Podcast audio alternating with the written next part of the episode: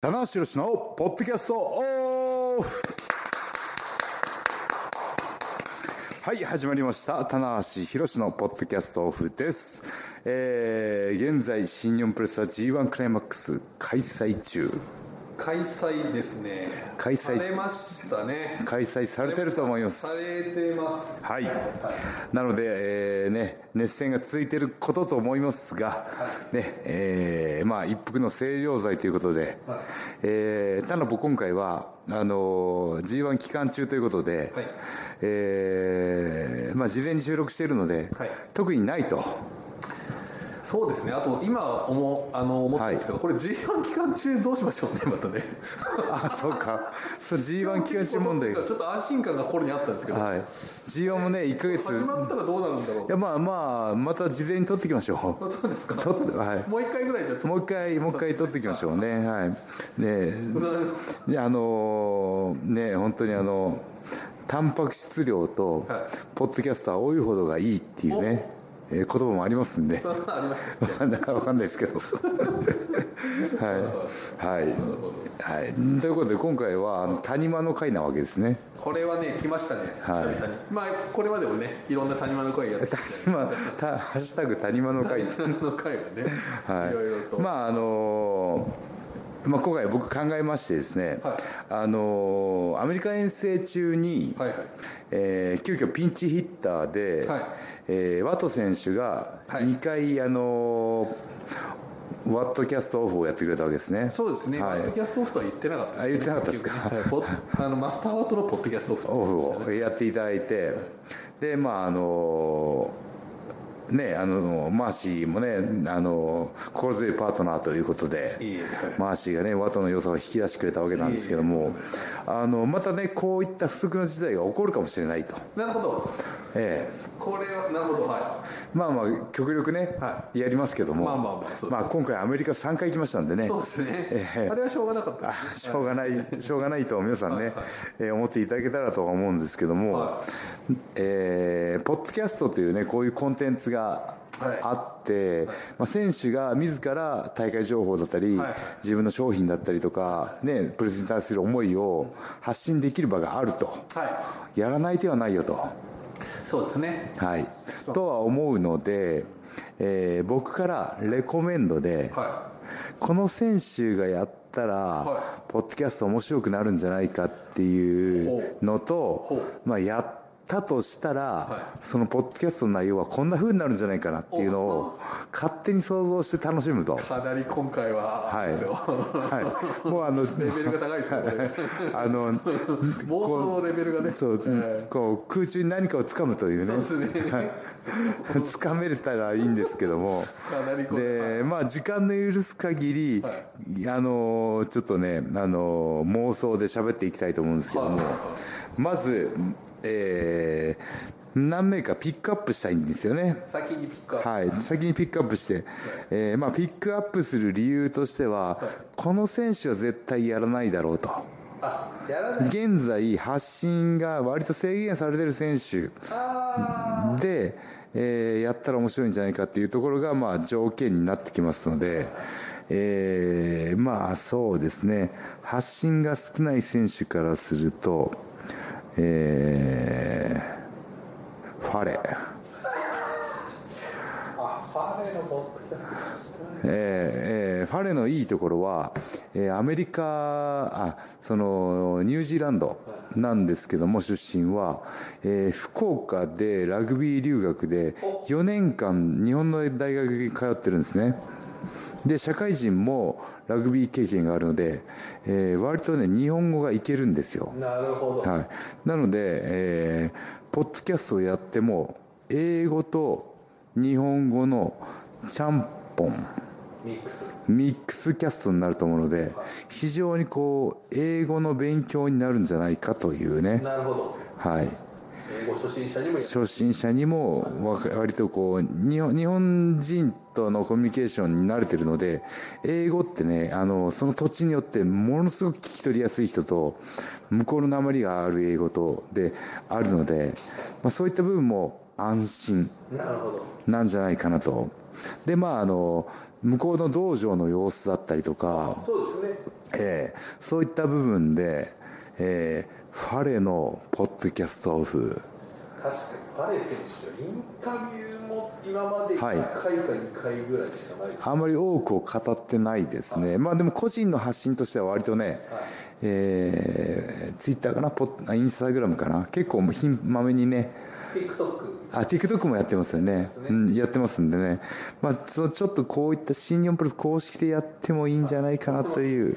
圧巻将軍とね、はい言われてますけはど、いまあローグジェネラルが、はいローグジェネラルのじゃあポッドキャストポッドキャストオフ。ですよ悪悪そうですね悪そうですね。なんて始まるんだろう。泣きなんて言うんだろうな。グリーンみたいなねそういうなんか渋い泣きで始まるじゃん。Welcome とかね。あれですね Welcome to わかんないけど。はい。はい。いやー確かに悪いはい、ファレね、いいですね、まあ、こうね、こうやって考えていくのも非常に面白いですね。はい、ああ、そうだな、あとはな、今、パッと思い浮かんでしまったんですけども、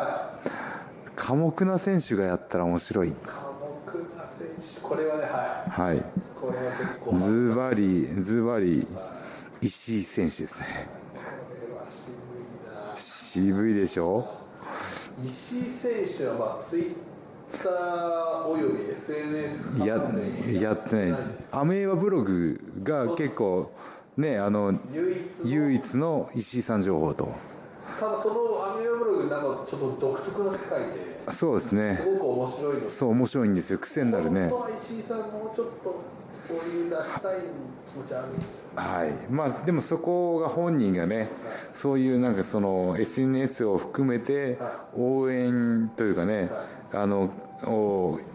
増やそうとかねそういう意識はないわけなんですよね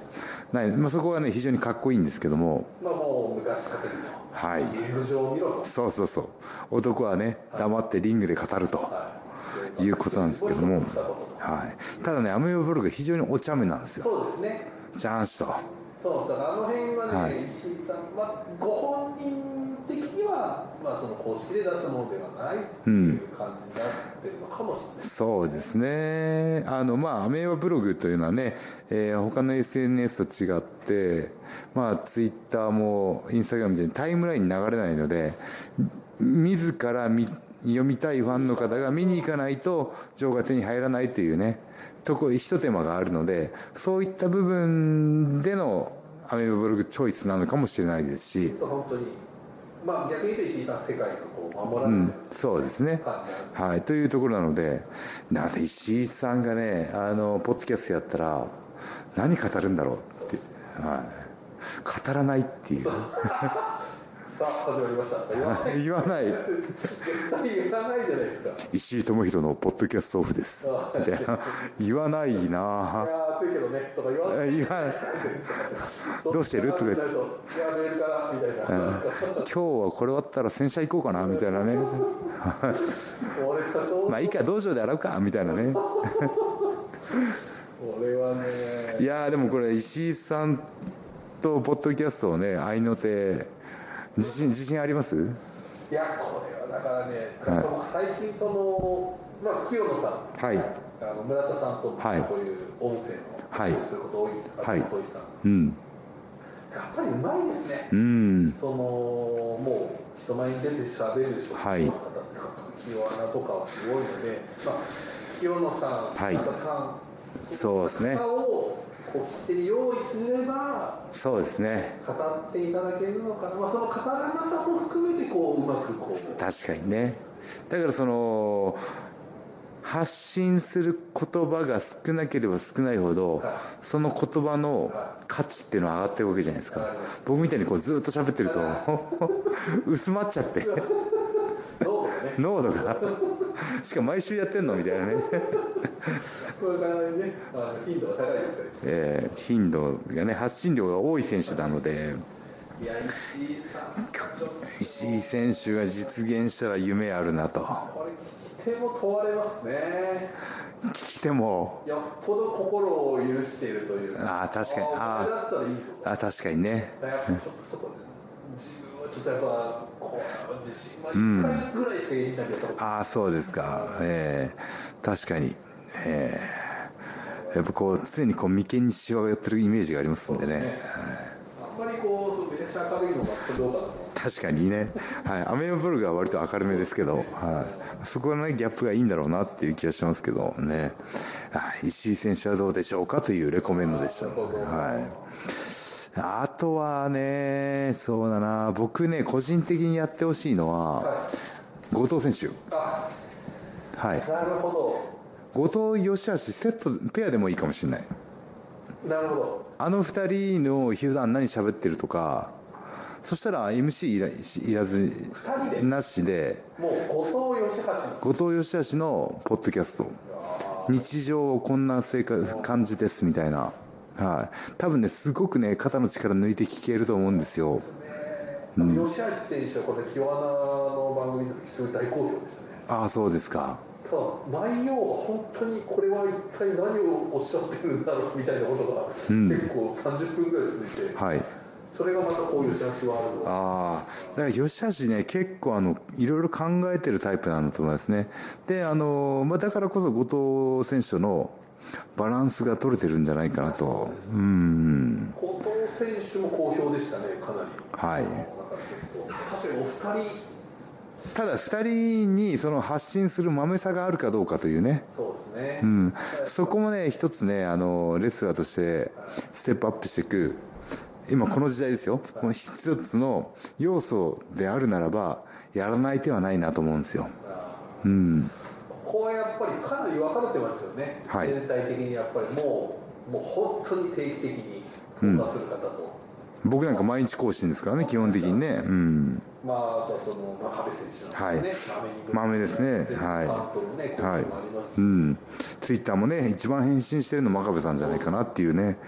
のもありますしね。スペラン選手とかもね、んすごく使いデスペはもうだ他団体ねいや正規軍、うん、構わずこう、ね、反応できる唯一のこう優軍というかね自由度が高い選手なんでねもうデスペラ選手がこうバイパスとなって、いろんなは今こう、そう僕も海外でねあのーえー飛行機乗り乗り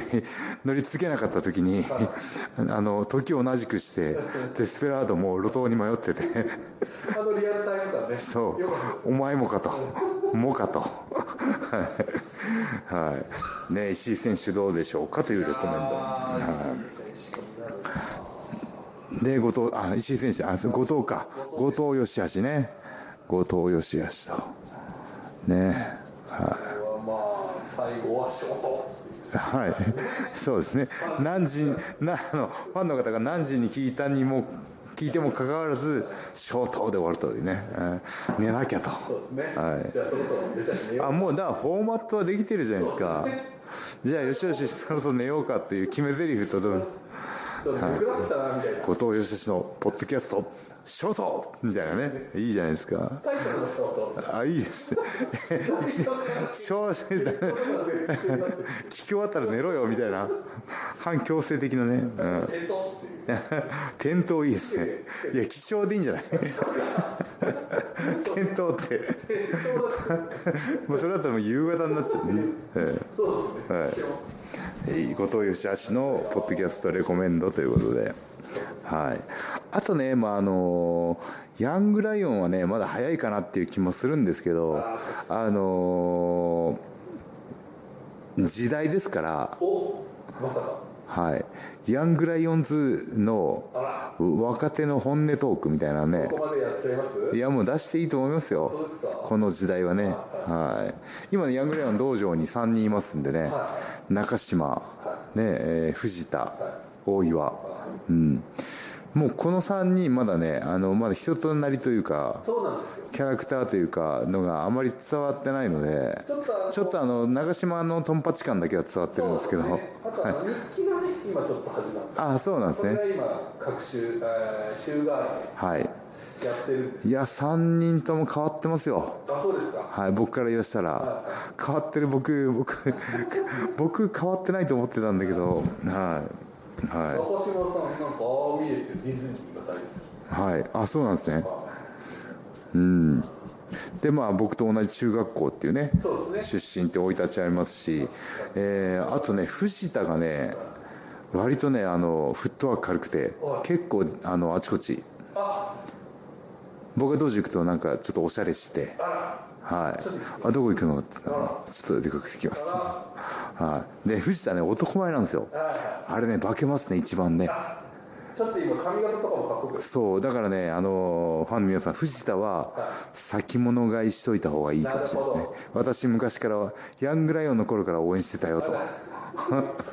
言ってもいい存在結構やっぱりあのね大岩選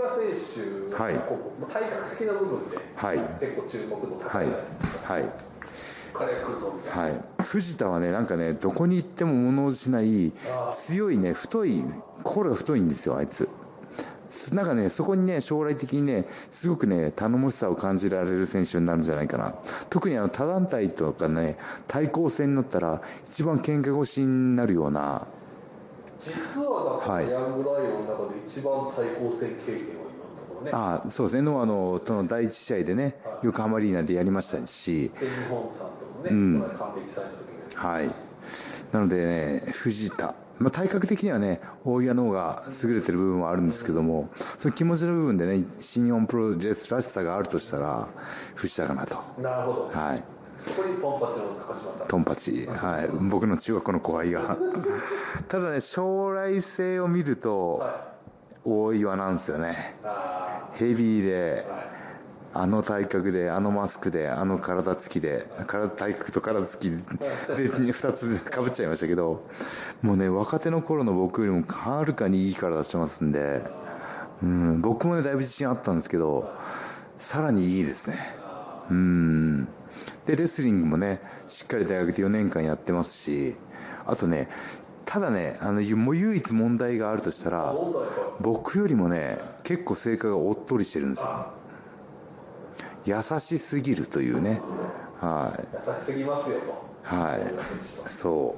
うそこかなそのまあ性格が悪ければいいっていうものではないんですけどね悪いと困ってる悪いと困っちゃうんですけどその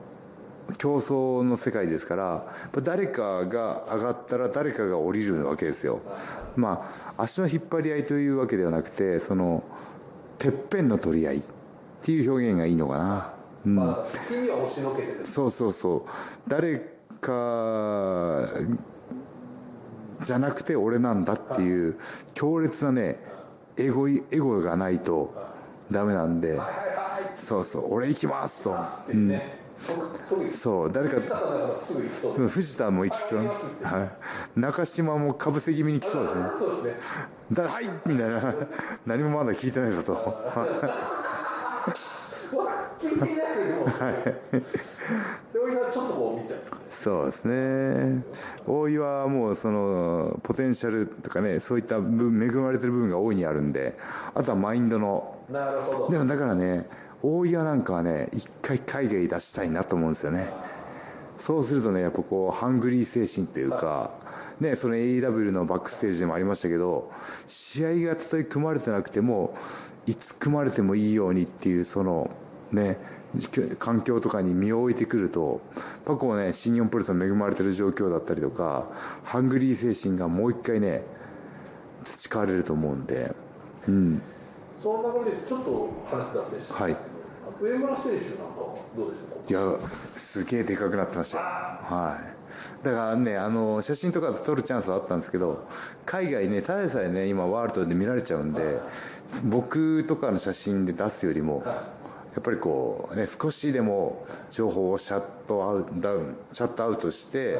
凱旋局のインパクトがあった方がいいと思ったんで今回写真撮らなかったんですよねあえてねペオジャンもかなりいやーいいですねあそうですか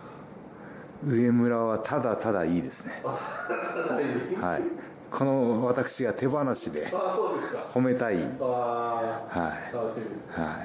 ただねちょっとねあの、まあ、上上上ちゃんもねいい顔してるんですけど、はい、あのまだおぼこい感じというかね、はい、あのいいお兄さん感が抜けないので、はい、なんかやっぱこう兄さんねこうやっぱこういろんなこう苦難を乗り越えては深みのある顔になってほしいないと。なるほどうんもう僕の顔なんか深みしかないですからね深神神谷さんあそうが出してくれてあよくねあのこう笑顔の目の奥が笑ってないとか目の奥の闇が深いとか言われたりします まあそういうねなんとなくわかあの影のある男になってほしい太陽太陽と言われながらね太陽なのに影があるみたいなねはいどっちなんだはい日食なのかどうか陰でいいのなるほどちょっと脱線しちゃいましたねな脱線もいいとこでしたねヤングライオンのねポ後半にねはい、もう20分経過しましたけあとどはどうですかそうですね僕はねあの YouTube なんかやってる選手ももちろんね簡単にポッドキャストできると思うんですけども改めて発信量を増やすならえヒロムあ向いてるななるほど向いてるなと思うんですよなるほどまああのそのね YouTube の企画もうとても面白くてねあの発信力もある選手なんですけどもまたこの映像で見るのとポッドキャストみたいに言葉だけのコンテンツはよりね言葉にはみんなの意識がいくので、そのプロレスに対しての思いだったりとか試合に対しての意気込み試合後の反省なんかプロレスのプロレスに対する感覚っていうのが共感しやすいので、まあ、今のヒロムだったら十分こなせるというか。なるほどまあそのいろいろ1個コンテンツが増えるわけなんで大変にはなるんですけどもっとねあのファンの方はヒロム情報を欲しがってると思いますね。うん、というレコメンドは確かに、まあもうここは多分もう間違いないとい、はい、ヒロムね、なんなら一人でもいけるぐらいの、はい、あとねあのーい個人的に今ヒロムを思ってたんですけど武士やったらいいねああ面白い武士何がいいかってあのそのねあのもちろん一選手でトップ目指してはいる,、ね、いると思うんですけども結構ロスインゴの名バイプレイヤーになってるのでそのロスインゴを武士というフィルターを通してなるほど人となりだったりとか、ね、実はこの選手こんな、ね、あのお茶目でとかとんちんンでとっていうところもファンが知りたい情報を本人の口からではなく武士目線で語ってもらえるとなるほど非常にスッと入ってくるんじゃないかなっていなるほう。など、のでね、武士がポッドキャスト始めたら、非常にロスインゴ需要、ロスインゴでね、発信してるのが少ないので、はい、確かにそうですねその放つっていう意味ではあんまりやってないですよね、武士武士のポッドキャストいいんじゃないでしょうか。あとですねはい、その流れでちょっはい、とまあこれわかんないですけどはい。一人戻ってきたじゃないですか戻ってきましたね。 それも、ではい、かつて二大コンテン世代がツ、あの方だそうですね、これねはい。まだちょっとわかんないですよねそうですねまああのそのロスに引っ越したのかなそうなんです東海岸から西海岸に移ってそこを拠点にするらしいので、はまあそのまあ扱いとしては外国人選手のように大会ごとのシリーズ来日とちょっとケンタ選手っぽいうんうんうん感じなの、そうですねまあ日本にいる間に捕まえてはいこれちょっとあんまり発言されてないと思うんですけどはいい櫛田選手どうですか、帰ってきや僕は嬉しいですよたはいはい、あの選手としてね、あの大使を野望を抱いて海外に行ったわけじゃないですか、で、まあ、こうコロナ禍のタイミングがもろかぶりだったんですよ、はい、そうですね、はい完全にそうです、はい、だから、その本人が思い描いてたようなアメリカでの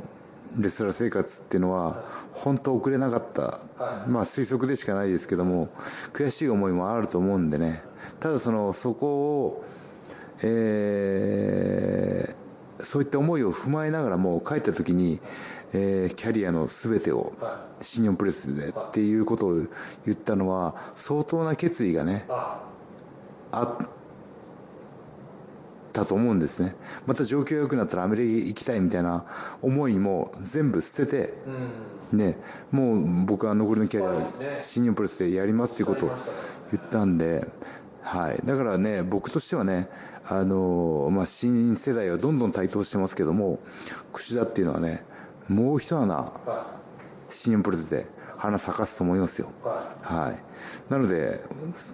ポッドキャストも復活でいいんじゃないですかね、いこれはねちょっと内緒話、僕はまだあんまり話してないんですよね、ちょっとあそうですか、まだあんまりちょっとこういやー、もう内緒の話、山ほどあるんじゃないですか、内緒すぎてね内緒すぎて、本当に言えない話が、できないというのがあはるかもしれないい、はい、いや、もういいんじゃない、櫛田のむちゃくちゃ内緒話とか、 リニューアルして、ね、これはちょっと今後、はいまあまあちょっとね、状況を見て、ちょっとご本人のはい気持ちがちょっとね、はい、あったら、すはい、ね、復活組もありということでね、るのかと、はい、はい。宋選手だからね、復活できる、ああ翔か翔はまだちょっとなあそこはちょっと触れられない感じもしますよねトーチャーはトーチャーキャトーチャーキャストトーチャー組はちょっとこう、はいトーチャー全員でいや語って もらうっていう座談会的なトーチャー全員だったらいいいけるのかな、あーなんかその MC 東郷さんがえ MC と、 MC 東郷そうですね、が渋いでしょはいでもでもまあやっぱりこう一番ね年長なんで東郷さんの言うことはみんな聞くんじゃないかなっていう東ね郷さん、確かにそうですね、はい東郷さんだったら、こうちょっとみんな、ねえはいええリスペクトをね、ええあり詰めてますんで、はい、いやーというね、はい、わけで、ええこの選手がポッドキャストやったらこんな風になるんじゃないかなっていう、はいまあ、ちょっとなんか想像しただけで楽しかったですねそうですね、パレ選手聞いてみたいですね。いきなりファルでちょっとリスナーの方はずっこけたかもしれないですけどねでえもいいかもしれないですね、はい結構。そうですね、まあ、いい人選、まあ、これでね、オーカーンとかなんかはね、そつなくやりそうな感じもするんで、ねまあ、やってますからね、あもう抵抗コースやってんじゃないですかああそっかそっかね王冠もやってますから田中さんあやってますからね。まあ、ね太一選手も今 YouTube でね、一番いいっすねブイブイ言わせてますから。えもうねいもう本当に YouTube レスラー系 YouTube の矢野君か太一かっていうねそうですね。ね矢野選手も、だからやっぱりね、矢野選手も太一選手も、その YouTube 始められてから、取材とかすると、まあ、喋りがまあ本当ですか達者ですやねっ。ぱりいろいろこう考えないとねああいうのもねいや、そう。毎回ね頭をひねらないといけないんで相当鍛えられてると思います、もうまあまあそんなことは私が言うのは失礼なんですけど本当うまいですいやーじゃあ僕も YouTube やったらもっと上手くなるか絶対 YouTube ねこれはどう僕 YouTube 誰でもあれやっぱりこう誰かサポートしてもらわないと最初はできないですよねみんな彼はでも一人でやってるんですもんねある程度ねまあまあでもちょっとついてるのかなああそうですか一応サポートスタッフみたいなただやっぱり見てると太一さんなんかもう撮ってあやりたいやりたいやろうやろうみたいなあー感じでどんどん矢野さんはね定期でやっ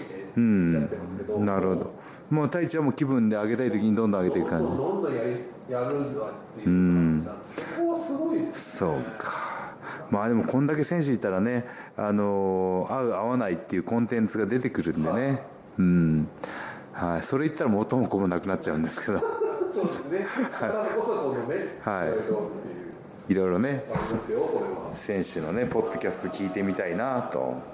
あーでも今パッと目が入ったんですけど目に入ったんですけど高木選手なんかね面白そうだね選手も間違いないでしょうね。もうこれは MC 一人喋りでもいい。いやーハキハキ喋ってくれそうですもんねはいまあ何だったらリング上もずっと喋ってますからねはいまあ喋るのが大好きっていう方はね、なるべくやってもらいたいですね。まあ高木選手のねいいじゃないですかポッドキャストなんだろうタイタイトル名まあ、ドラゴ